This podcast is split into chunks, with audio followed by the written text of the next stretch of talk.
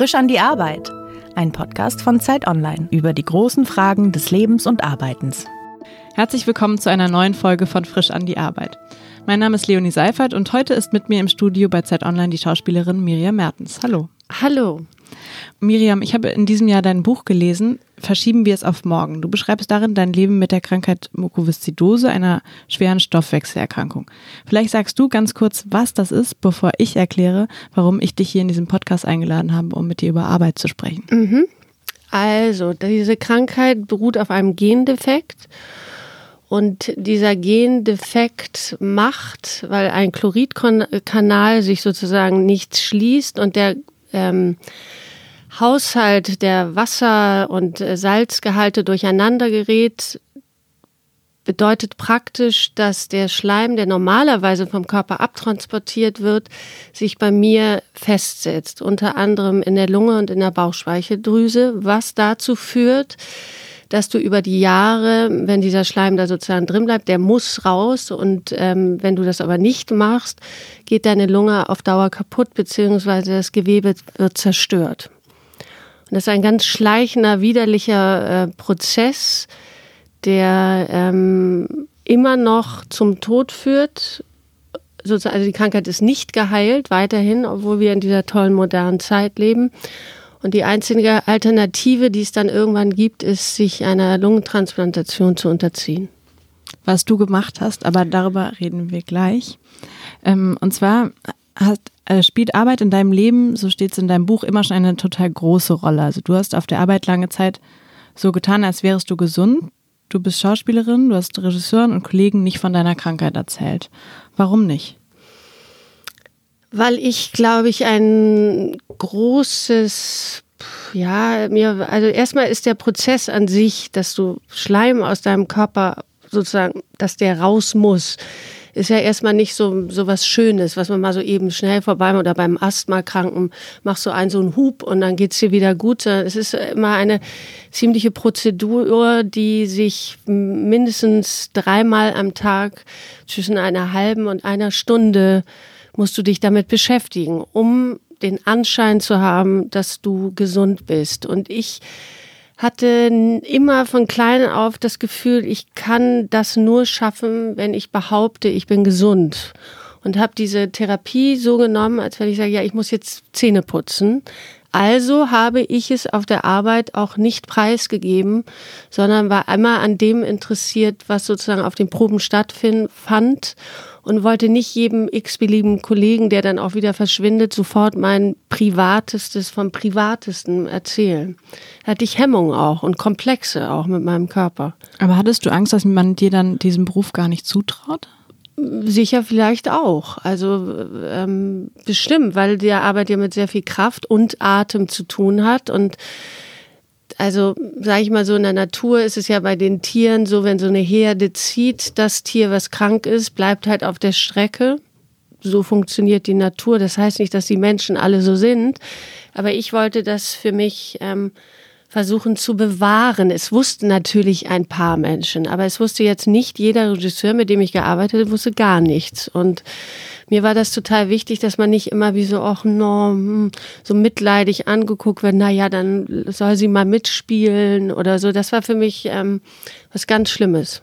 Immer schon. Auch als kleines Kind, auch privat, wollte ich immer mitspielen, auch hochklettern und das alles immer so machen, was gar nicht immer so ging. Aber ich, ich habe das ähm, ich wollte das so. Ich hatte auch immer ganz dicke Freundinnen, weil ich war als Kind ganz dürre und, und durch diese Krankheit. Und ich hatte immer ganz gesunde, dicke Freundinnen, weil ich immer versucht habe, hochzugucken und nicht mich an dem Schlechten zu orientieren. Schlecht, gut, was immer das auch heißt. Also wenn du nicht gesund bist. So meine ich das. Und dann, dann springen wir vielleicht mal zurück. Also wie ging das denn, also von, von Kindheit an bis, bis, bis 42, dass du verheimlicht hast, womit du dich aber so viel beschäftigst und was dich so stark beeinträchtigt? Das waren ja nicht nur anderthalb Stunden oder eine Stunde, in der du mhm. ähm, diesen Schleim irgendwie versucht hast loszuwerden. Nee, es ist natürlich von der, The der Theaterbetrieb ist in dem Sinne ein ganz guter Rhythmus, weil du ja nicht von morgens bis um neun bis abends um sechs arbeitest, sondern du fängst um zehn an bis um drei und fängst wieder an um sechs bis um zehn, egal ob du Vorstellung oder Abendprobe hast. Das war für mich ähm, immer sehr vorteilhaft, weil ich sowohl vorher die Therapien machen konnte, als auch in der Mittagspause, als, also nicht Mittagspause eine Stunde und weiterarbeiten, sondern ich hatte halt immer vier Stunden Zeit. Deswegen war das Theater für mich ein idealer Betrieb, weil es eben nicht hieß, wir gehen Mittagessen und danach arbeiten wir weiter, sondern es gab immer diese vier, fünf Stunden, vier Stunden Pause und dann wieder vier, fünf Stunden. Und das war genau mein Rhythmus, wie ich diese Inhalation und Therapien brauchte. Das war praktisch. Und als Kind habe ich ähm, versucht, ich habe wirklich das Glück gehabt, dass meine Eltern das sehr geschickt gemacht haben. Also zum Beispiel auf eine Schauspielschule, ähm, das hätte ich nie in meinem Leben geschafft. Nie im Leben, weil das viel zu anstrengend gewesen wäre vom Pensum, vom Fechten und Sprechen und Dings und Rollen. Die haben aber trotzdem zu mir gesagt, geh da mal hin vorsprechen. Mach das mal. Und dann bin ich halt sozusagen so immer weitergekommen, aber ich habe es halt nicht auf eine staatliche Schule geschafft. Da war aber dann nicht die Krankheit schuld, sondern ich bin nicht genommen worden. Und das war aber clever, weil sonst hätte ihm meine Komplexe oder das liegt dann nur an der Krankheit oder weil und so. Das, ähm, die haben mich sehr viele Wege gehen lassen, trotzdem wahnsinnig auf mich aufgepasst, aber die man eigentlich sagt, ja, das kannst du ja eh nicht. Da hat immer meine Mutter gesagt, mach's doch, mal, meld dich doch an in Salzburg und mach doch da die Prüfung. Guck doch mal, was passiert. Obwohl, selbst wenn ich genommen hätte, es wäre nie im Leben gegangen, niemals.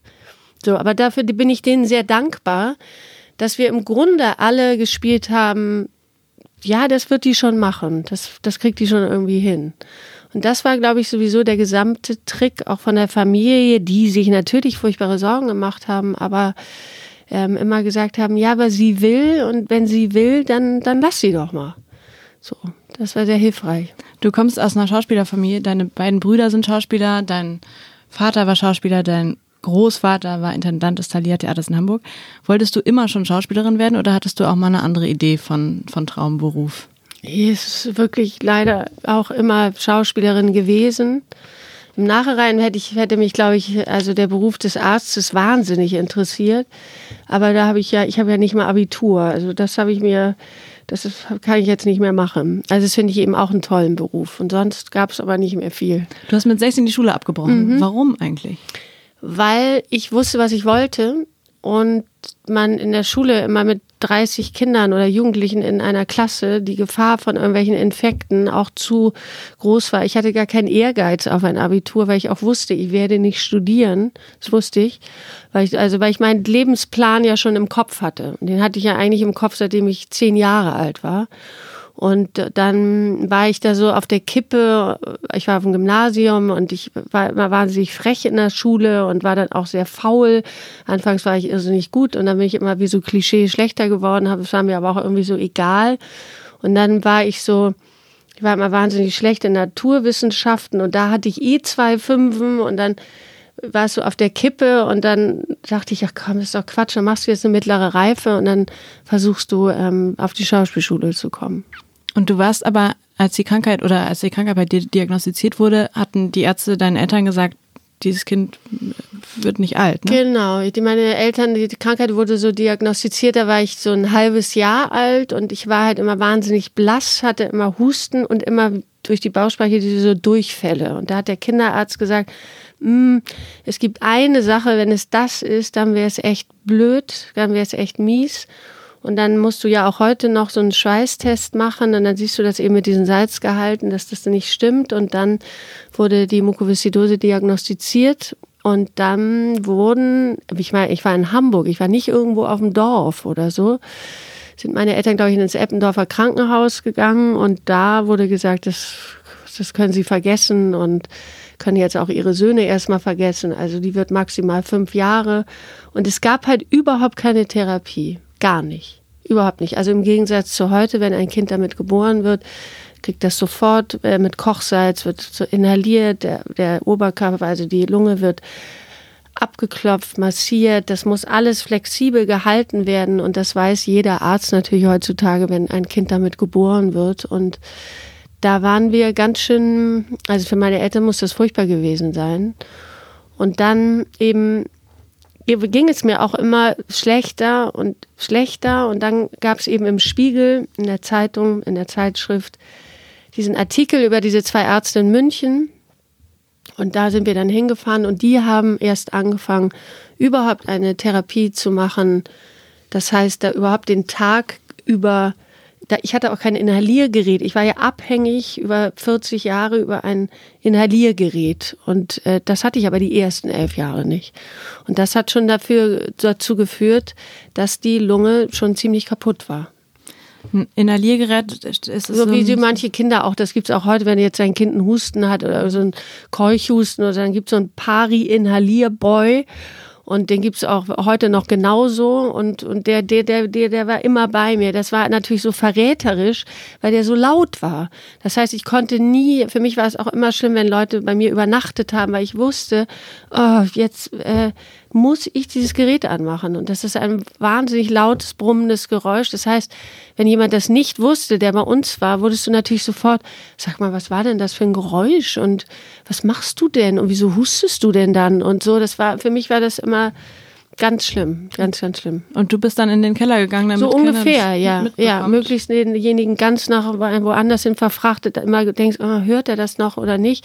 Also es war echt mit sehr vielen Komplexen auch verbunden. Und deine Familie hat mitgemacht und mit niemandem darüber gesprochen? Ja, die haben das in der Form, nein, nein, meine Mutter hat die haben auch mit Leuten gesprochen oder ich wurde dann eben auch mal im Taliertheater angesprochen. Und das war für mich immer ganz, ganz furchtbar, weil ich das nicht wollte, weil ich es ehrlich gesagt auch immer noch, ich würde, wenn ich wüsste, dass jemand das hat, ich würde nie denjenigen darauf ansprechen, nie im Leben, außer er würde mir selber davon erzählen, egal was es ist. Aber wenn ich über jemanden etwas weiß, das, ich finde, das ist so ein bisschen wie so ein, ich finde es sehr Privatsphäre. Ich finde, man macht das nicht.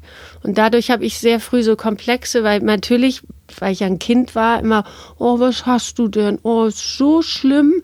Und man selber immer, hä, wer ist denn das? Warum werde ich so angesprochen? Und das hat mich, das hat sozusagen diese Komplexe ähm, sehr gestärkt. Oder man war eben umso mehr nur mit gesunden Kindern oder hat sich irgendwelche Filme angeguckt, wo große, hübsche Frauen mit geradem Rücken stehen, um sich daran zu orientieren und nicht an dem eigenen angeblichen Schicksal, was auf einen zukommt. Und das kanntest du aber, dieses Schicksal?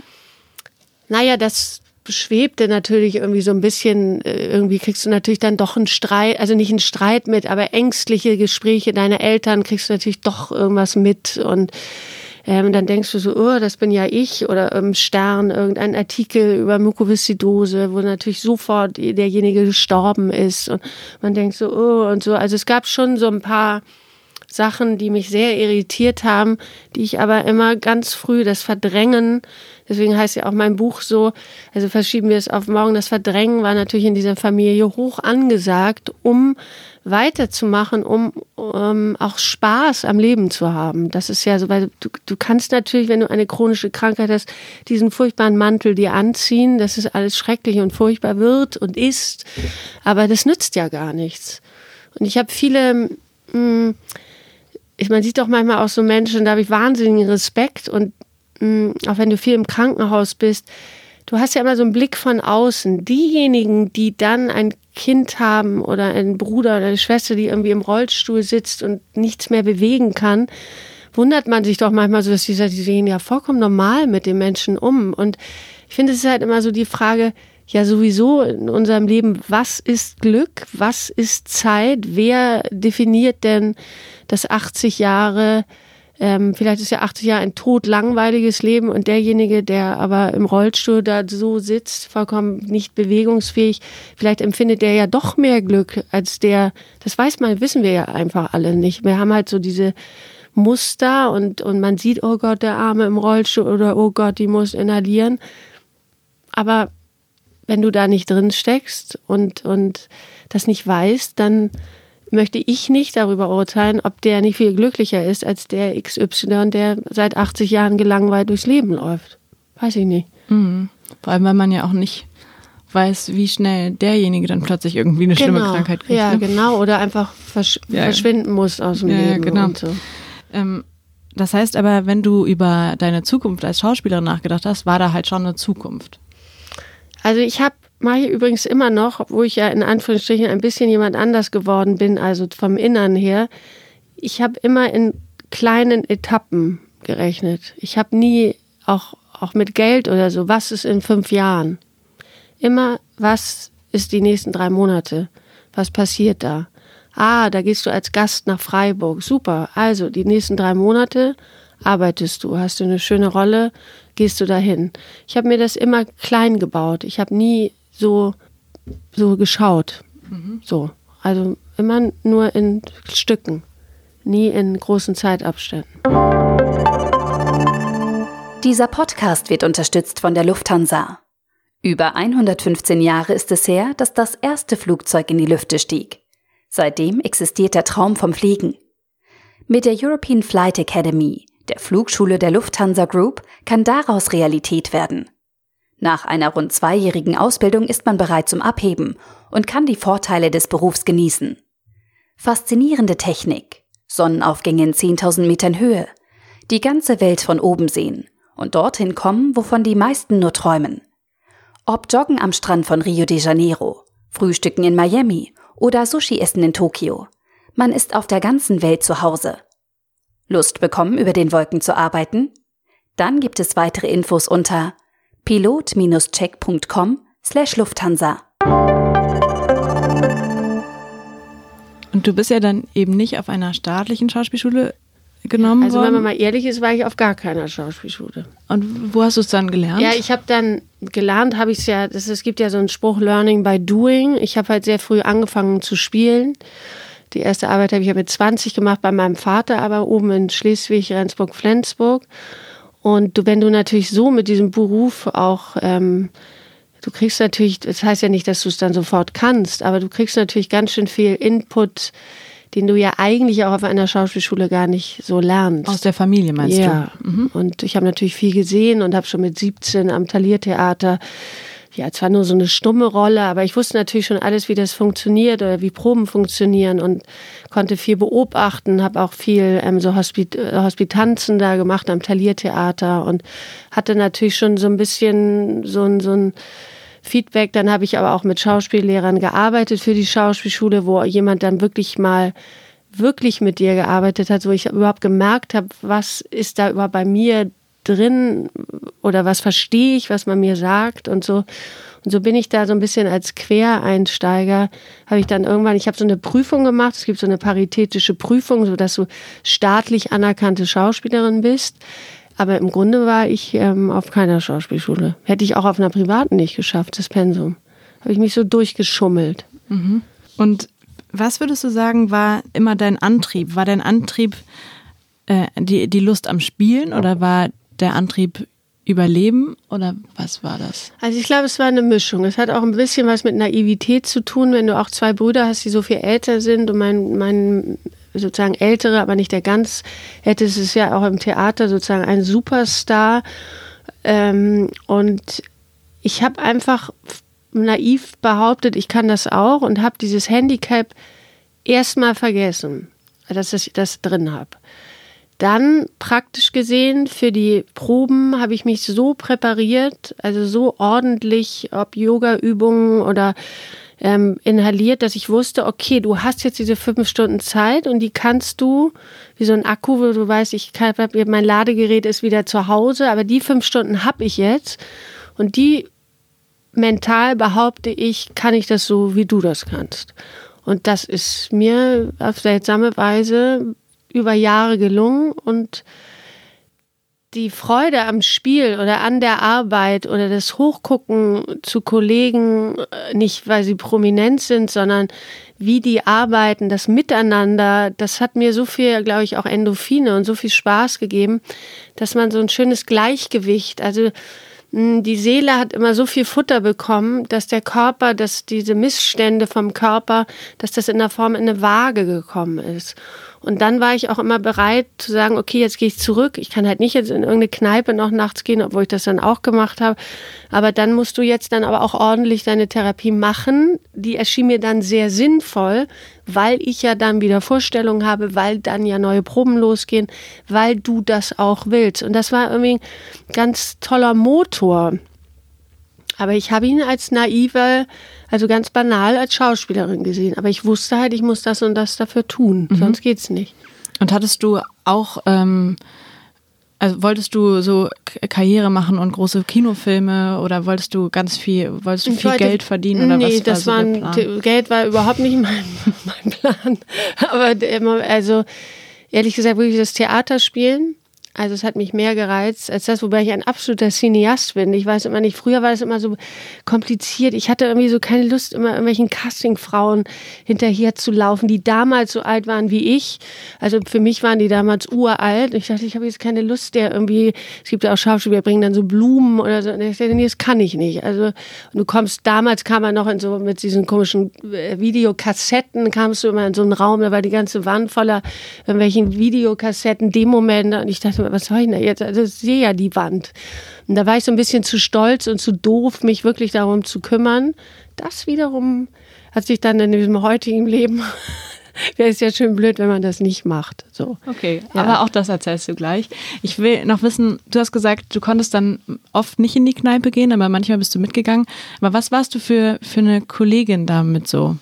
Anfang 20, 30? Also ich kann das nur so sagen, dass also in diesem neuen Leben immer Menschen auf mich zugekommen sind und immer gesagt haben, sag mal, das kann doch nicht sein, dass du das gehabt hast, weil du warst ja immer so lustig und fröhlich und das hat man ja nie gemerkt. Das Einzige, wo wir immer dachten, ist ja komisch.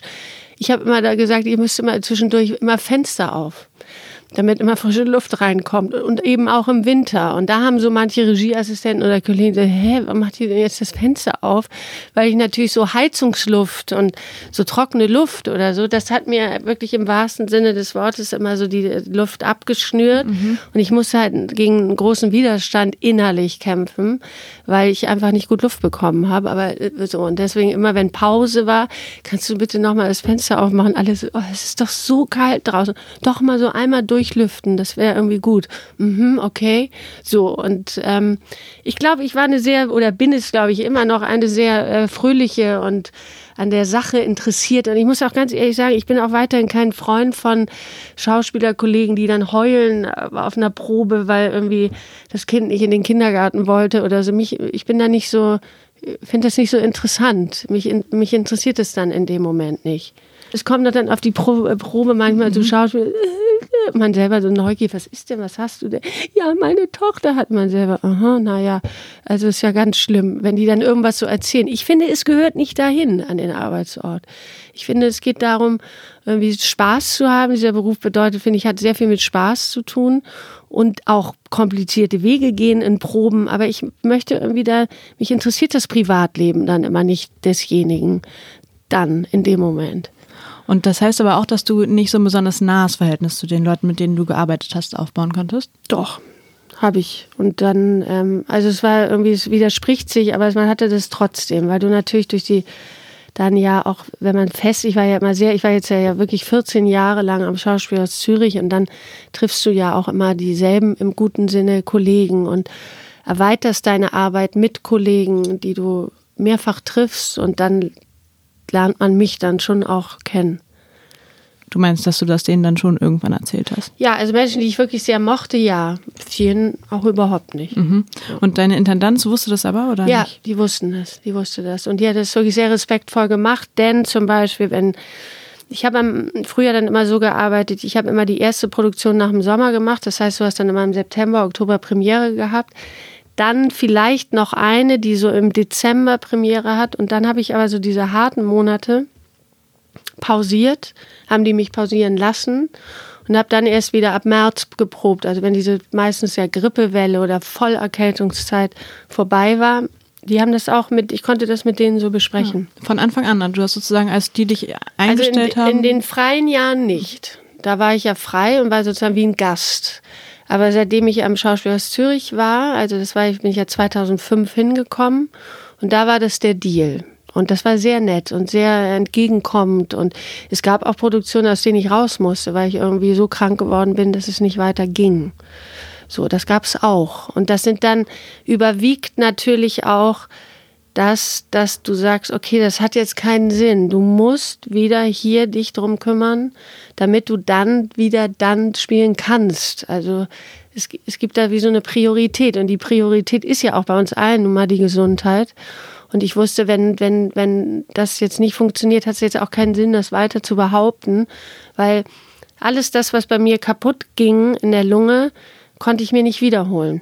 Deswegen war die Lunge auch am Schluss extrem krank und kaputt. Weil ich musste, ich musste eben dieses Gleichgewicht wahnsinnig halten. So.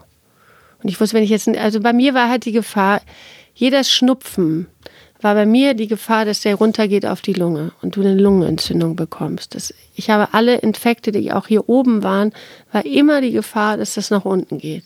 Und das nach unten gehen ist dann halt nicht einfach nur ein Husten, sondern da waren alle Alarmglocken auf 180, weil wenn das dann in dieses kaputte Organ ging, dann hatten die Keime da, feierten da eine Party. Und diese Party habe ich natürlich versucht immer zu vermeiden. Diese Keimparty.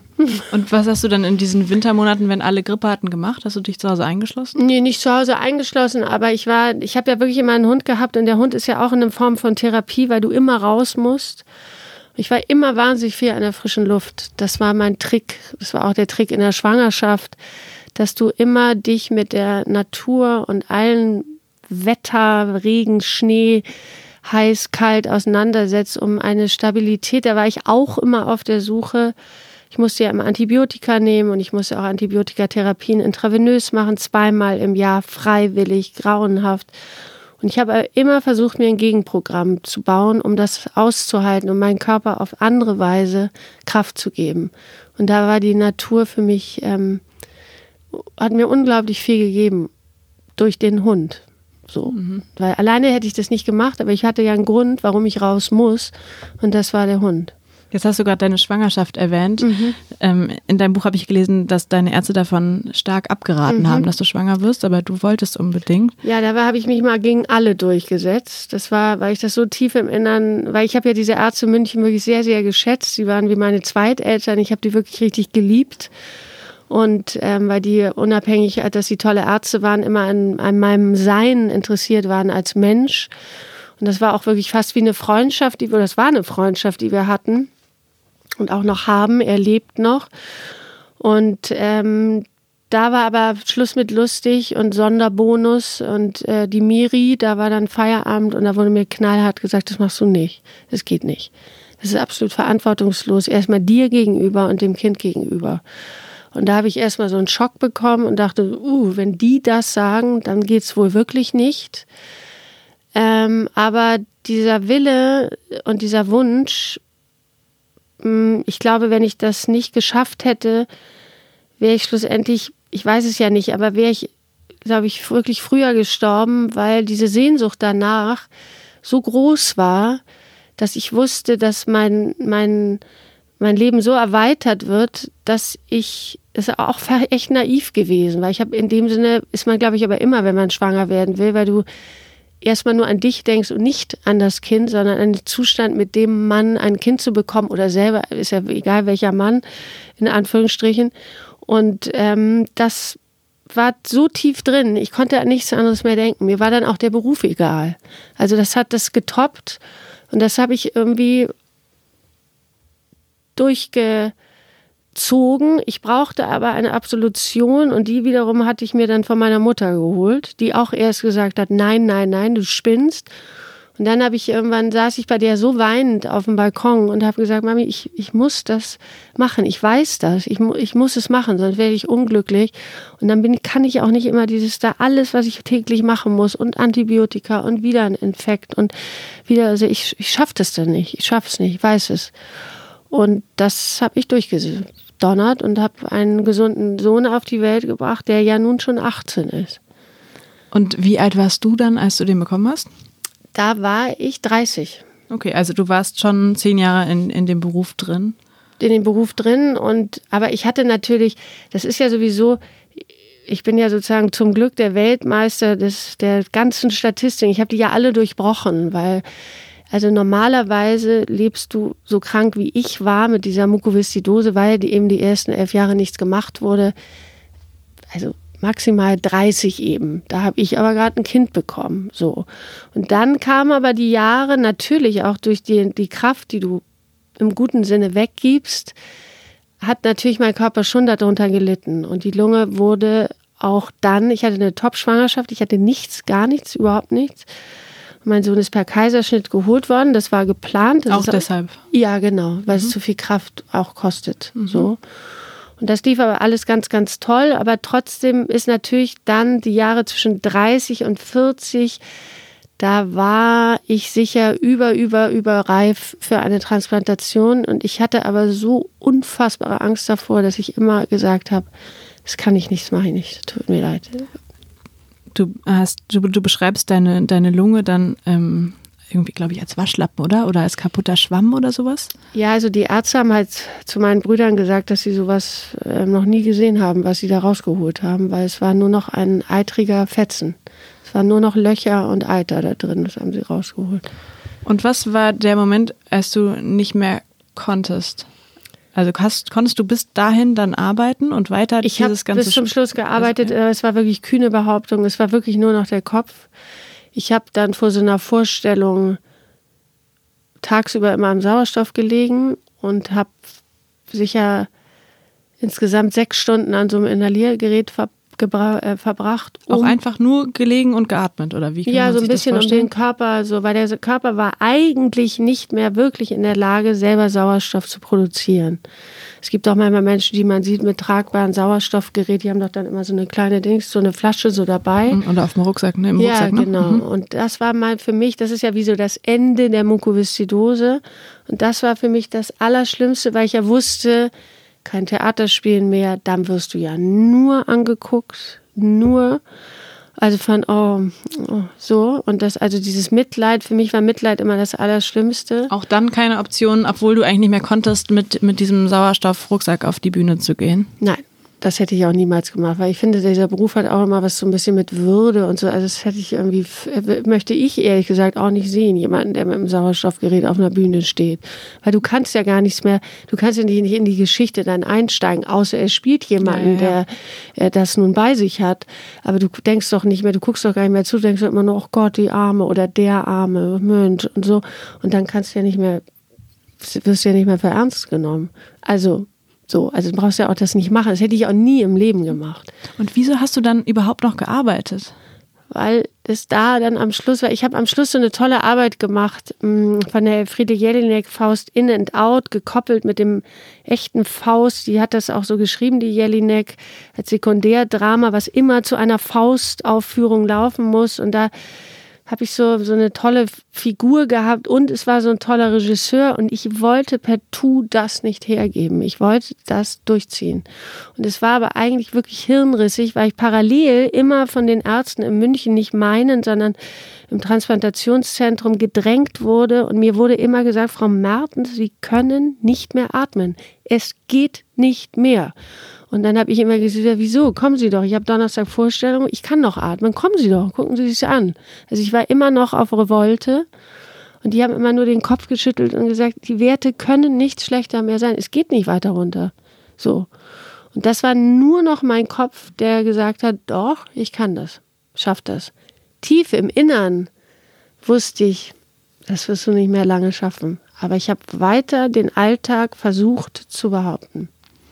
Und dann auch weiterhin im Kollegium oder war das dann nicht mehr zu Nee, da war es dann schon, da auch der, ich bin dann eben während dieser Produktion sogar noch krank, also hatte noch so einen Infekt bekommen. Und es war ganz rührend, das war mit Edgar Selge und Franziska Walser, die ich über alles schätze. Und ähm, das war ja auch, wenn ein, das war wirklich eine Riesenrolle. Und wenn da jemand ausfällt über drei Wochen, sagt man ja normalerweise, also Kinder, das müssen wir ja umbesetzen, das nützt ja nun nichts, es tut uns allen furchtbar leid, aber geht nicht. Und dieser Regisseur hat aber gesagt, hat, ich habe den angerufen und habe gesagt, bitte tu mir den Gefallen, besetz mich nicht um. Und der hat es netterweise gemacht, was wirklich sehr, sehr nett ist. Und die sind dann zu mir, ich war am Tropf mit Antibiotika, saß da kreidebleich so. Und die sind zu mir nach Hause gekommen und wir haben einen Text gemacht. Also wir waren alle bei mir und haben gesagt, komm, schaffst du. Und ich habe immer gesagt, ich bin in zehn Tagen wieder da. Ich bin in zehn Tagen wieder da. Es war kühne Behauptung. Und da war auch mein Kopf, ich war wirklich nach zehn Tagen wieder da. Normalerweise musst du dich dann nach so intravenösen Antibiotikakuren, das ist so anstrengend für den Körper, musst du eigentlich erstmal wie Ruhe haben. Und ich habe dann Endproben gespielt und habe das gespielt auch.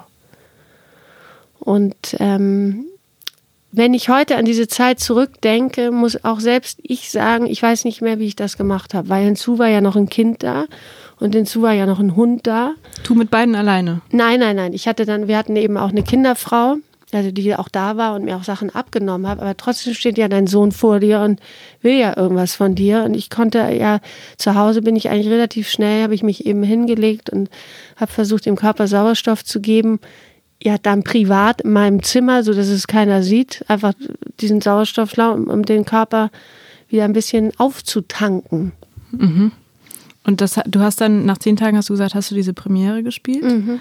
Und dann hast du aber dich angemeldet auf der Liste für die Transplantation. Ja, weil dann gab es ein Gespräch, wo sie einfach knallhart zu mir gesagt haben, wenn du so weitermachst, hast du noch sieben Wochen. Und dann wirst du einfach umkippen. Und wenn du einen Infekt kriegst, dann können wir nichts mehr machen. Also wenn du jetzt eine Grippe bekommst, kann ich dir nicht mehr helfen.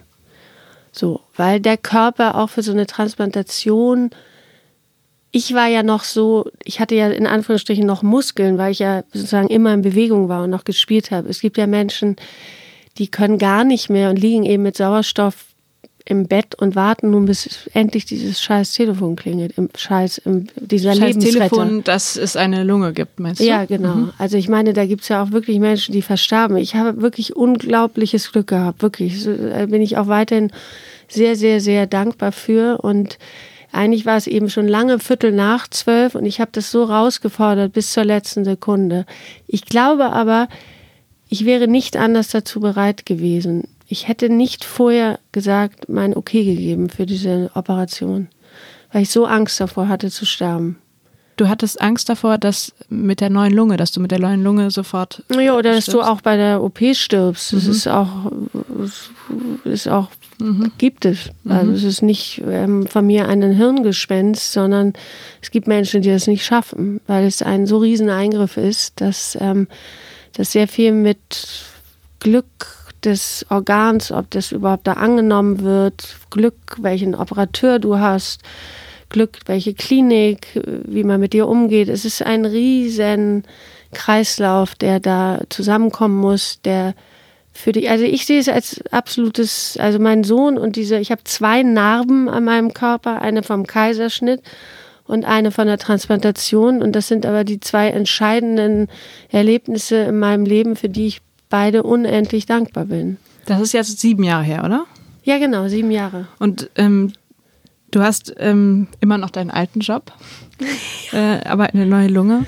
Ja. Wie hat sich dein Arbeitsleben, ah, vielleicht möchtest du erst erzählen, wie sich dein Leben verändert hat, aber eigentlich, wie hat sich deine, dein Arbeitsleben seitdem verändert? Ja, das ist natürlich ein ganz ähm, wahnsinniges Gefühl. Also es ist ja nicht so, dass wenn du aufwachst, denkst, ey, ich kann atmen. Also es dauert alles ein bisschen, bis sich das so langsam entwickelt und du bist mit sehr vielen Ängsten konfrontiert, eben ob das Organ abgestoßen ist, ob sich die Lunge da im Körper wirklich gut ausfaltet, oder ausbreitet, ob das alles so angenommen wird. Deswegen bist du nicht, wenn du aufwachst, easy, easy going, sondern es baut sich mit Glück so langsam auf. Es gibt auch Menschen, die gehen erstmal für ein halbes Jahr in ein künstliches Koma und kommen überhaupt, ähm, werden erstmal wie so, weil, der, weil das für den Körper, ich habe es ja nun erlebt und ich kann das nur so beschreiben, das ist auch in dem Sinne war es auch ganz also es gab Momente, wo ich dachte, boah, merkt ihr das?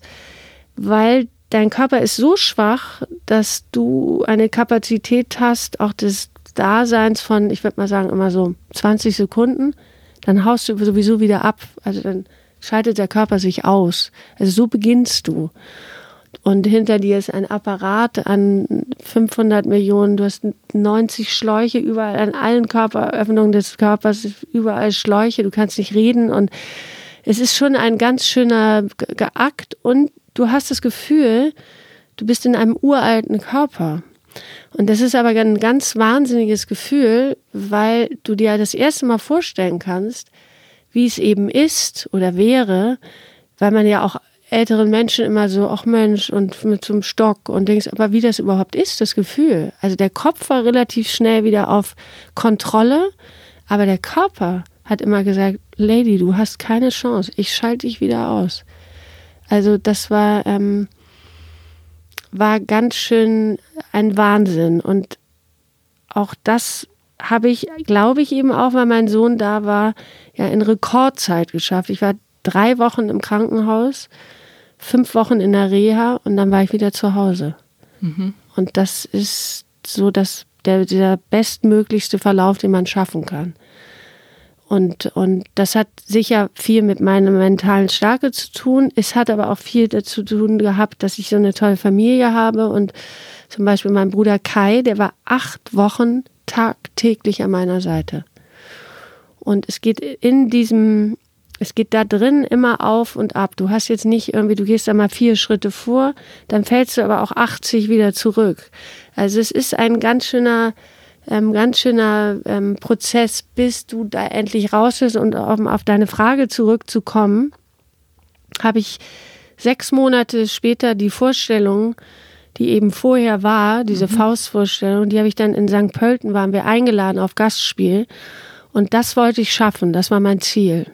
Und das habe ich dann auch geschafft zwar mit ungefähr noch drei Haaren auf dem Kopf und so einem aufgedunsenen Gesicht. Das war mir aber alles scheißegal, weil diese Sehnsucht auf, auf der Bühne zu sein und vor allen Dingen das Gefühl zu haben, ohne diesen Widerstand zu spielen, das war sowohl für mich, aber auch so süß für die Kollegen, ein, ein Wahnsinnserlebnis, weil es gibt in diesem Stück, muss ich einmal ganz am Schluss immer so rumrennen mit so Engelsflügeln und, äh, und da dauert so drei Minuten oder so und so, so, so wie so ein Monolog da so rumrennen. Und ich weiß noch, wie furchtbar das vorher war, weil ich immer dachte, ach du Scheiße, der das und ich kann gleich nicht mehr. Als ich mich dann hingesetzt habe, war immer, immer so ein Atmen, so ganz kurz und du hattest ja Publikum drin, das heißt, du musstest es ja umso mehr unterdrücken, dass du eigentlich nicht mehr kannst und wenn du dann da läufst und auf einmal geht das und denkst du, du spinnst, wie toll das ist. Das ist schon toll. Und hast du weniger Antrieb zu arbeiten, jetzt wo es dich nicht mehr am Leben erhält? Mm, nee, ich liebe Beruf, also ich liebe meinen Beruf schon wirklich sehr. Aber ich glaube, ein bisschen hat es auch was mit dem Alter zu tun, dass ich das, also sagen wir mal so, die ersten Jahre jetzt seit diesen sieben Jahren habe ich mir das halt extrem geholt und habe halt zum Glück auch mit diesem Regisseur, mit dem ich dieses Faust gemacht habe, habe ich danach, hat der gesund mit mir tolle Arbeiten gemacht.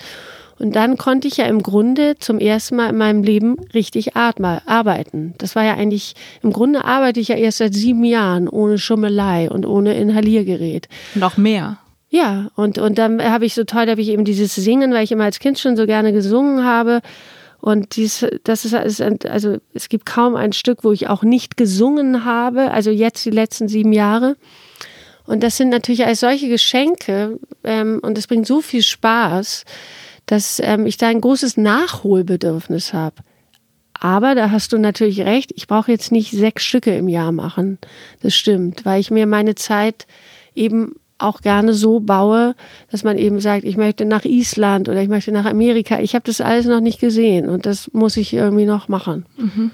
Und wie, was ist Stress heute für dich?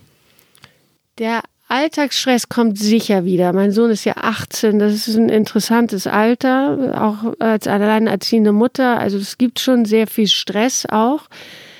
Aber er relativiert sich so, weil du, wenn du einmal sozusagen wirklich in den Abgrund geguckt hast, dann ist das zwar alles schlimm und blöd und ärgerlich, aber es ist auch alles nicht so schlimm. Mhm. So, so würde ich das bezeichnen. Und auf der Arbeit? Auf der Arbeit bin ich zu manchen nicht mehr bereit. Das finde ich ganz gut. Also ich sage zu manchen Sachen Nein. Was man vorher vielleicht aber auch was mit dem Alter zu tun oder wenn ein Regisseur irgendwie mir irgendwas vorschlägt, obwohl was ich wirklich doof finde, dann bin ich auch gerne bereit, mich zu streiten oder also dieses dieses Obrigkeit, ja, nee, nee, klar, mache ich oder so manche Sachen mache ich mache manche Sachen einfach nicht mehr. Das habe ich mir auch fest vorgenommen, auch zu Sachen auch im Privatleben, wenn ich sie nicht wirklich will oder dazu stehe, mache ich nicht mehr, will ich nicht mehr. Mhm. Das ist die Freiheit, die ich mir nehme, weil ich weiß, dass das Leben irgendwie so ein Geschenk ist. Also für mich ist es ja, ich bin ja eigentlich, ich lebe ja seit sieben Jahren über der Zeit, weil ich wäre sicher ähm, ein Vierteljahr später gestorben, wenn das nicht passiert wäre, wenn dieser Anruf nicht gekommen wäre. Und deswegen ist das alles geschenkte Zeit. Ja, ich denke mir, du hast auch so viel geschenkte Zeit im Alltag, weil du halt nicht mehr sechs Stunden. Genau, an das ist auch Maschine noch so hängst, irre. Ne? Ja, manchmal träume ich das noch, dass man die alte ist in Anführungsstrichen, aber ähm, Du träumst an dieser Maschine zu liegen? Nee, ich träume sozusagen diesen, also dass die Lunge nicht gesund ist oder dass man eben inhalieren muss oder dass da sich Schleim bildet oder so. Und da, das ist natürlich, ich bin natürlich auch sicher traumatisiert. Also ich könnte auch jeder Psychologe begeistert aufnehmen, weil da sind natürlich Traumata. Das ist ähm, oder Krankenhaus ist also jedes Mal, wenn ich da rausgehe, wieder mache ich immer, oh, pff, also gehen die Schultern runter, weil du natürlich, da sind natürlich wahnsinnige Ängste auch verbunden. Ist ja klar. Mhm.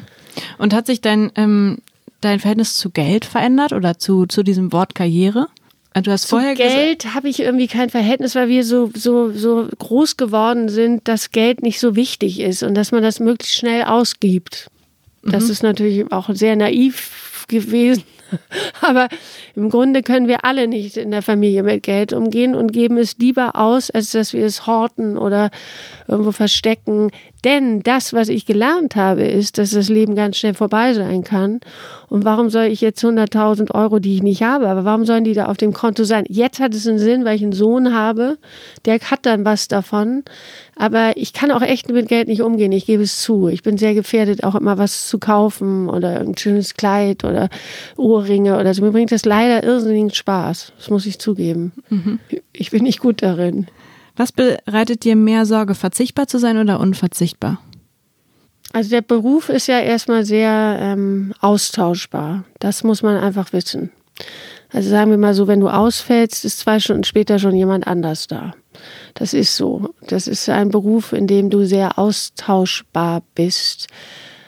Das finde ich aber nicht so schlimm. Ich glaube, eine große Aufgabe als Frau ist es auch, also weil ich ja jetzt in so einem Alter bin, wo man äh, sozusagen ja nicht mehr die Luise spielen kann oder die Ophelia, ähm, muss man gucken, dass man nicht unglücklich wird. Ich finde, das ist eine große Aufgabe in diesem Beruf, dass du dich nicht von diesem Beruf auffressen lässt oder von Äußerlichkeiten, also dass man ja scheinbar gebotox sein muss, um zu drehen oder diese ganzen Sachen. Ich finde, man muss immer gucken, dass man so hübsch bei sich selber bleibt, um sich nicht zu sehr zu verkaufen in diesem Beruf und die große Aufgabe ist, dass das, finde ich, Spaß bringt. Und wenn es keinen Spaß bringt, finde ich, muss man sich irgendwas suchen, was dann wieder im Leben Spaß bringt. Vielleicht ist es dann nicht der Beruf. Aber ich finde, es gibt nichts Schlimmeres, als wenn du immer darunter leidest, ah, der hat 17 Drehtage und ich nicht oder so. Also ich finde, man muss, muss eine schöne Balance finden. Die habe ich natürlich in dem Sinne gelernt, weil ich eben weiß, was das Leben in der Form bedeutet oder wie kostbar es ist. Deswegen leide ich dann auch, aber ich leide nicht. Also dann fahre ich ans Meer oder beschäftige mich mit etwas anderem oder schreibe wieder was Neues oder so. Ich möchte nicht in so einer Abhängigkeit sein. Und das habe ich mir fest vorgenommen. Und sag mal eine Frage, die ich ähm, schon mich, die, die ich mir schon gestellt habe, als ich dein Buch gelesen habe. Ähm, diese neue Lunge, macht die jetzt nicht mehr diese Sachen mit dem Schleim? Nein, sie macht sie nicht mehr, weil es fremdes Gewebe ist weil es ja nicht meins ist. Mhm. Und die Mukoviszidose in Anführungsstrichen ist, die wurde ja extrem beschummelt. Also die Mukoviszidose ist nicht weg. Also die Symptome von der Bauchspeicheldrüse sind zum Beispiel noch da. Die sind aber nicht für meinen Alltag gravierend oder einschränkend. Und die Zellen der neuen Lunge sind ja nicht meine. Und das ist der Trick. Deswegen gibt es keine Symptome. Gar keine. Ah, obwohl der Gen, diese Genveränderung. Die ist noch die, da, aber die, die geht nicht okay. in, in das rein. Die geht nicht in diese fremden Zellen rein. Okay, ist eine ist, Antwort. Ja, aber das habe ich mich die ganze Zeit so, gefragt. Ja. Ähm, ja, weil eigentlich ist es ja auch toll vom Körper, weil er ja sagt, egal jetzt welches Organ oder welche Krankheit, du tust mir hier etwas rein und deswegen gibt es ja Abstoßung und der Körper sagt, nein, das gehört mir nicht. Mhm. Und da ist halt die moderne Medizin so toll, dass die Medikamente so sind, dass du den Körper halt im Grunde beschummelst. Es ist aber so, dass über die Jahre, hm, also das, das nennen die Ärzte wie so ein Match ist, dass dein Gewebe sich mit diesem fremden Gewebe wie befreundet. Also dass die gut zueinander sind dadurch ist die, ähm, ist das, also ich glaube zum Beispiel als Nierentransplantierter musst du dann irgendwann keine Immunsuppressiva mehr nehmen. Mhm. Bist du dann ohne Medikamente. Da habe ich keine Chance, weil die Lunge so ein riesiges Organ ist. Und das musst du sozusagen immer ein bisschen unterfüttern mit Immunsuppressiva. Sonst ist die Gefahr zu groß, dass du trotzdem noch eine Abstoßung bekommst. Also man muss sehr behutsam mit dem umgehen. Ähm, auch körperlich, also möglichst viel Sport machen, möglichst eben, wie ich einen Hund habe, schön raus, ähm, viel tun. Deswegen ist mein Beruf natürlich auch so toll, weil ich sitze ja nie rum in dem Sinne. Du bist ja gefordert, du bist körperlich gefordert. Und das ist aber so toll, weil man es eben jetzt genießen kann. Und eher dem, die Lunge, also ich sage diese Lunge auch immer, wir haben noch viel vor. So. Also das wird jetzt nicht zu einem Sofa, zu einer Sofalunge. Glaubst du an sowas wie Berufung? Also glaubst du, dass man, um zufrieden zu sein mit seinem Beruf, eine Berufung braucht? Ja, unbedingt. Das habe ich ja gemerkt durch diese Ärzte, die ich hatte, deren, wie die ihren Beruf gelebt haben, war es mehr als eine Berufung. Die haben ja wirklich fast ihr Leben dafür gegeben. Und äh, die sind wirklich ja, das ist ja wirklich auch wirklich eine Scheißkrankheit. Die haben viel erlebt, die sind viele Kinder verstorben und so. Da musst du schon ähm, musst du dich schon echt reinschmeißen und nicht nur sagen, ich verdiene das und das Geld und wir fahren in Urlaub. Das, das geht gar nicht. Und ich finde meinen Beruf ja ganz wunderbar, aber ich finde, es gibt ja Berufe, die, also ich habe vor Krankenschwestern mehr Respekt als vor Schauspielern. Das muss ich ganz ehrlich sagen. Ich finde Schauspieler zum Teil wahnsinnig egoistisch. Ich bin auch egoistisch und ich finde es alles toll und sich mit Sprache aus. Es gibt ganz wunderbare Kollegen, die ich auch wirklich sehr, sehr viele in Zürich kennengelernt habe. Aber ich, ich finde den Beruf nicht so wichtig, wenn man auf das Ganze schaut. Da gibt es, ähm, finde ich, Menschen, die machen irgendwie tollere Sachen, als dass man sich in einer gewissen Eitelkeit auf eine Bühne stellt und ähm, im negativen Sinne sich nur mit sich selber beschäftigt. Glaubst du, dass du deine beste berufliche Position schon hinter dir hast oder dass du die gerade hast oder glaubst du, die kommt noch? Das ist eine gute Frage, weil ich jetzt eben gerade sozusagen wie so wechsel und gar nicht weiß, was mich wirklich erwartet. Ich habe irgendwie eher, ich sehe das so ein bisschen so, ähm, da ich ja klassisch gesehen ja eigentlich in einem richtigen Scheißalter bin als Frau mit 49, ist es ja nicht so äh, vorteilhaft, also sage ich mal. Ich glaube, das muss man immer noch einmal dazu sagen, warum das jetzt 49 ein scheiß Alter ist. Ja, ich weiß nicht, also früher war es, also früher waren ja Frauen mit 50, war man ja ein bisschen wie so weg vom Fenster. Das hat sich ja alles irgendwie glaube ich, auch ein bisschen wirklich durch Botox und durch alles ist man ja, irgendwie sind ja Frauen, sind ja heute mit mit 70 ja noch nicht über den Zenit. Es gibt auch immer dieses, dass man sagt, ja, die ist über, auch bei Männern, die sind über den Zenit, aber Männer haben irgendwie das Gefühl, habe ich immer das Gefühl, mehr Zeit. Also gerade wieder so ein Interview mit Ralph Fiennes und so, da wird ja jede Falte, macht den ja schöner und nicht, man denkt, oh Gott oder so, sondern man ist ja eher begeistert. Da haben Männer irgendwie ein bisschen mehr Glück, weil bei denen das mehr Charakter gibt. Und ich glaube, von diesem Klischee, wovon Frauen, wir Frauen uns ja jetzt auch befreien, dass man also es ist eine, alles eine, ein tolles Selbstbewusstsein und so behaupte ich, bin ich jetzt mal in einem ganz tollen Alter, glaube ich echt. Und ähm, ich, ich, ich glaube, das, was mich durch das, was ich erlebt habe, ein bisschen ausmacht, ist, dass ich gar nicht so denke, sondern versuche, positiv und mit Freude und Spaß an diesen Beruf ranzugehen. Das ist, glaube ich, das. Und deswegen kann ich gar nicht sagen, ob meine besten Jahre schon waren. Ich hoffe, die kommen noch oder sie sind gerade. Und da ist ja wieder dann die Frage, was sind denn die besten Jahre? Vielleicht mache ich in zehn Jahren. Ich finde, das Wichtigste in diesem Beruf ist, mit Würde abzutreten und nicht länger zu sein, da zu sein, als dass man dich eigentlich will. Das finde ich eigentlich am wichtigsten. Vielen Dank, das war die Schauspielerin Miriam Mertens. Schön, dass du da warst. Vielen Dank, hat Spaß gebracht.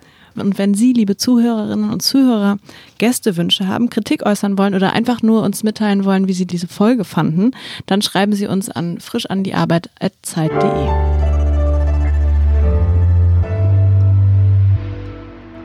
Frisch an die Arbeit, ein Podcast von Zeit Online. Konzipiert und moderiert von Leonie Seifert und Daniel Erck. Produziert von Maria Lorenz, poolartists.de.